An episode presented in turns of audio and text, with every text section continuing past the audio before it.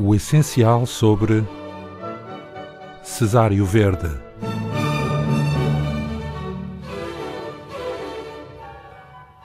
José Joaquim Cesário Verde nasceu em plena Baixa Lisboeta a 25 de fevereiro de 1855, dia litúrgico de São Cesário, sendo óbvia a responsabilidade do santo no nome do menino. Os seus pais, José Anastácio Verde e Maria da Piedade dos Santos, eram um casal abastado ligado ao comércio retalhista de ferragens. Eram donos de uma loja na Rua dos Fanqueiros. Cesário era o primeiro filho varão do casal e descendia pela via paterna de João Maria Verde, um imigrante genovês. Mandava ao destino que o menino, de acordo com a tradição e os contextos familiares, se dedicasse ao comércio na loja paterna, o que a seu tempo pontualmente viria a acontecer. A família Verde veria crescer a sua fortuna pela herança da quinta de Linda Pastora, que pertencera ao tio de José Anastácio, o abastado João Batista Verde, retratado pelo pintor Domingos Sequeira. Assim, a Cesário Verde se lhe abriram os caminhos do comércio das ferragens e da exploração agrícola da quinta familiar. Foi nesse sentido que se orientaram os projetos familiares e, naturalmente, a educação do pequeno Cesário. Aos 10 anos foi aprovado no exame de instrução primária. Terá depois aprendido línguas estrangeiras, inglês e francês, e rudimentos de comércio, em alguns colégios de Lisboa. Aos 17 anos, inicia pontualmente a carreira na loja paterna, de certo com um horário apertado. O pai patrão era homem de costumes e princípios severos, e de então até o final da sua vida breve, morreria com 31 anos, Cesário não foi profissional senão do comércio, sob a experimentada e vigilante batuta do Sr. José Anastácio Verde. Quanto à poesia, seria essa a sua fundamental e mais ou menos oculta vocação, ainda que as atividades comerciais não deixassem de aumentar com os anos e com a experiência. 1874. Hoje é dia santo e disponho de tempo. 1875. Escrevo-te sobre uma secretária comercial cheia de papéis, de livros, de notas. 1876. Escrever-te no silêncio do meu quarto. Vou para casa cheio de sono e aborrecimento. Não iria escrever-te nessa ocasião. Escrevo-te, sabes de onde? Da loja. Já vês que me romantizas. Aqui estão testemunhos epistolares bem claros acerca do peso na vida de Cesário da sua diuturna profissão. Também na sua poesia, as atividades de comerciante e de lavrador deixaram marcas indeléveis. À procura da libra e do shilling, eu andava abstrato e sem que visse que o teu alvor romântico de Miss te obrigava a morrer antes de mim. Hoje eu sei quanto custam a criar as cepas, desde que eu as podo e empo. Ah, o campo não é um passatempo, com bucolismos, roxinóis e luar. Sem dúvida, assim se lhe enredavam as coisas mas seria simplista imaginar que tal aconteceu a Cesário Verde sem conflitos, acirrados em certos momentos e necessariamente sempre latentes no decurso dos 13 anos que medeiam entre a publicação dos primeiros versos, em 1873, e a sua morte, em 1886. Um desses conflitos entre o ofício cotidiano e a secreta vocação terá ocorrido pelos 18 anos, quando Cesário embora como aluno voluntário, se matriculou no curso superior de letras. É possível que o elo para o curso tenha sido João Araújo, ex-noivo da falecida irmã de Cesário e seu colega nessa experiência académica. Aí conviveu com o brasileiro Luís Andrade e, sobretudo, com Silva Pinto. O meu amigo para a vida e para a morte. O curso não teve seguimento, nem qualquer efeito visível, quer na sua vida, quer na sua obra mas serviu a Cesário Verde de respirador cultural e de experiência de liberdade criadora. Nas longas conversas e discussões com colegas, especialmente com Silva Pinto, Cesário fez a sua outra educação em termos políticos, culturais e literários. Republicano, agnóstico e discípulo da Livre Escola de Coimbra, Cesário Verde procurou assumir-se mediante a expressão poética, a qual, devido aos cuidados de amigos, logo se tornou pública em Lisboa e no Porto. Na capital, Eduardo Coelho, antigo caixeiro na loja da família Verde e agora diretor do Diário de Notícias, revela três poesias de Cesário Verde, tinha ele 18 anos. Ao longo de 1874, Cesário dá-se a conhecer em 15 composições, a maior parte publicadas em periódicos portuenses, prometendo para breve um livro, Cânticos do Realismo, projeto que não chegou a efetivar-se. Um batismo poético que assumiu aspectos de escândalo público, provocando-lhe problemas de ordem familiar e profissional. Ramalho Ortigão, com quem mais tarde terá relações corretas, fustiga-o em As Farpas, exigindo-lhe que seja menos verde e mais cesário. Fialho Gouveia, que depois o admiraria, arranha-o também. E Teófilo Braga, referindo-se ao poema Esplêndida, opinava que um poeta amante e moderno devia ser trabalhador e não devia rebaixar-se assim. Além destes ataques de personalidades conhecidas e admiradas pelo jovem poeta, um diário ilustrado acaba por obrigar o rapaz de 19 anos a emitir um desabafo público, uma sátira em folha solta que concluía com uma zarabatanada. Nascera o ilustrado, o vômito real.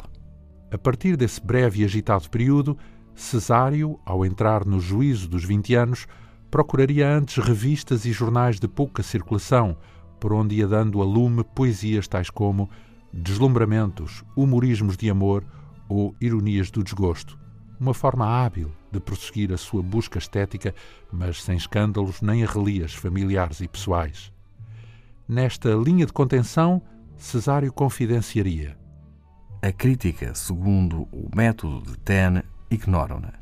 Juntei numa fogueira imensa muitíssimos papéis inéditos. A imprensa vale um desdém solene apuro-me em lançar originais e exatos os meus alexandrinos. À medida que as palavras se lhe iluminavam de sentido e se lhe cristalizavam os versos, Cesário Verde deseja e procura o silêncio e até mesmo o anonimato. Cadências tristes, no dobrar de 1874, e Noitada, de 1879, são publicadas sob pseudónimo Margarida e Cláudio, respectivamente. E isto não aconteceu por acaso, mas por intrínseca necessidade de, em sossego, prosseguir uma busca essencial à sua própria vida, mais profunda. E se tenta reincidir em publicar poesia no seu próprio nome, como aconteceu em 1878 com Num Bairro Moderno, o facto é logo objeto de críticas contundentes e humilhantes. O melhor, porém, ainda estava para vir. Em 1879, Cesário Verde vê-se obrigado a desafiar para um duelo um homem que se ocultava no pseudónimo Juvenal Pigmeu e um outro jornalista. Acontece que Juvenal Pigmeu era nem mais nem menos que Angelina Vidal, a pedagoga, a denotada lutadora pela emancipação das gentes humildes e humilhadas, em suma, uma sua correligionária. Depois deste episódio, Cesário sentiu-se não só extremamente infeliz, como vagamente ridículo. Foge, uma vez mais, de Lisboa para publicar no Porto, em 1880, O Sentimento de um Ocidental, a sua obra-prima. Claro, o poema passou completamente despercebido. Uma poesia minha, recentemente publicada numa folha bem impressa, comemorativa de Camões, não obteve um olhar, um sorriso, um desdém, uma observação. Cesário tinha 25 anos e sabia agora, como nunca, que não poderia esperar nada da crítica do seu tempo. Pouco depois lança-se à composição de Nós, a sua última grande poesia. Publicá-la-ia em dezembro de 1884, com 29 anos. Não são conhecidas quaisquer reações públicas que se traduzissem pela consagração do poeta, cujo ciclo vital se encaminhava rapidamente para o fim. Com exceção dos anos 1873-74, Cesário Verde foi um poeta quase confidencial, apenas entendido, e só até certo ponto, por alguns amigos fiéis.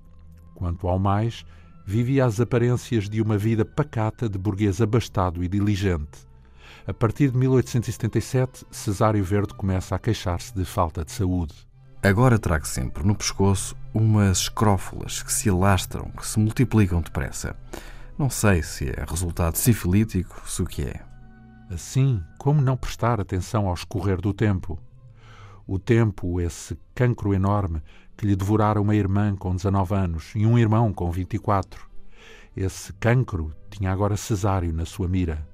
Mesmo no seu período dionisíaco, a morte era já em Cesário uma visão no horizonte. Eu passo tão calado como a morte nesta velha cidade tão sombria, chorando aflitamente a minha sorte e prelibando o cálice da agonia.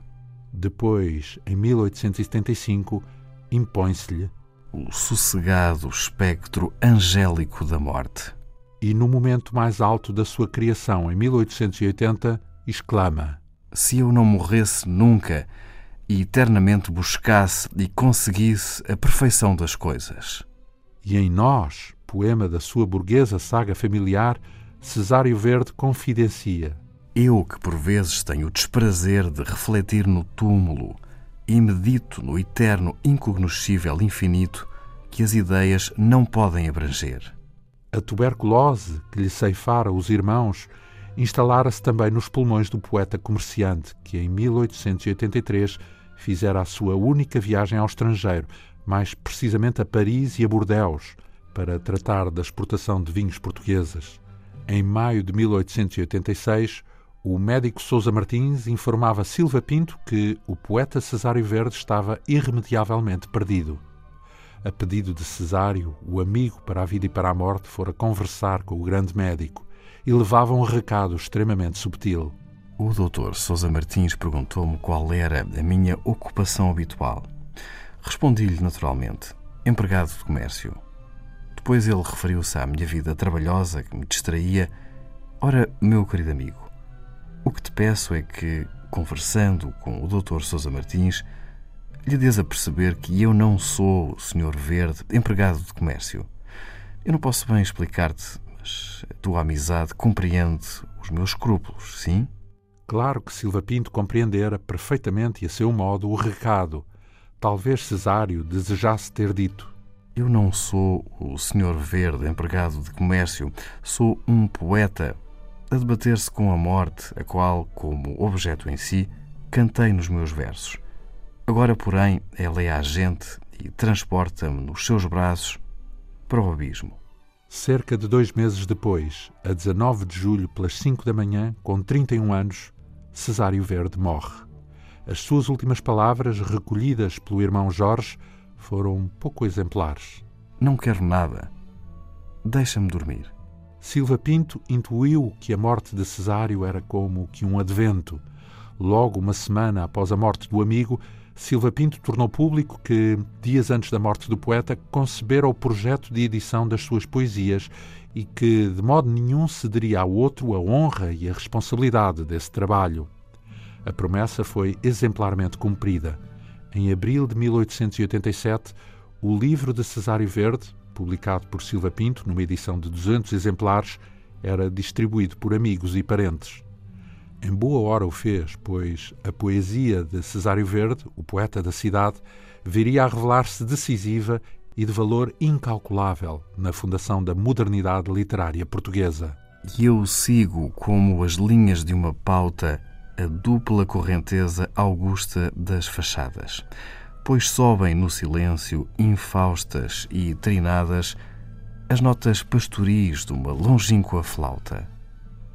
Se eu não morresse nunca e eternamente buscasse e conseguisse a perfeição das coisas. O programa de hoje teve por base o livro O Essencial sobre Cesário Verde, de autoria de Joel Serrão, realização de Tânia Pinto Ribeiro, leitura de João Almeida e André Pinto o essencial sobre um programa da imprensa nacional em parceria com a Antena 2.